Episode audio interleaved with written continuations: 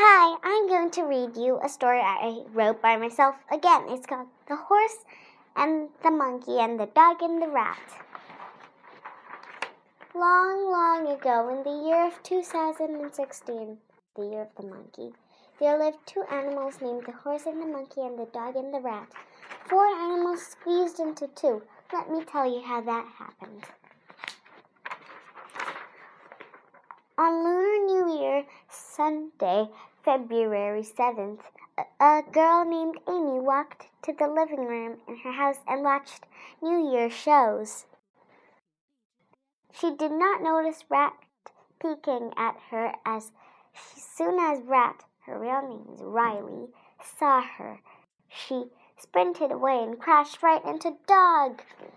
Rat almost died, but luckily she just bruised her front paw and double luck, she now had the ears, mouth, and tail of Dog. Her real name is, Zena. Something she always wanted to have. Dog now had the ears, mouth, and tail of Rat and was also happy. Monkey and Horse, Mary and Henry, laughed at them and crashed together also.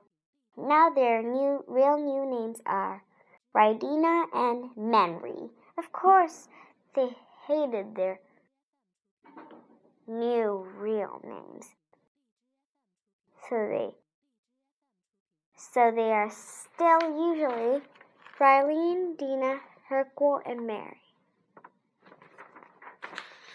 At the end of the day, Queen Marissa of the monkeys had a talk with them, and they all made paper cup monkeys.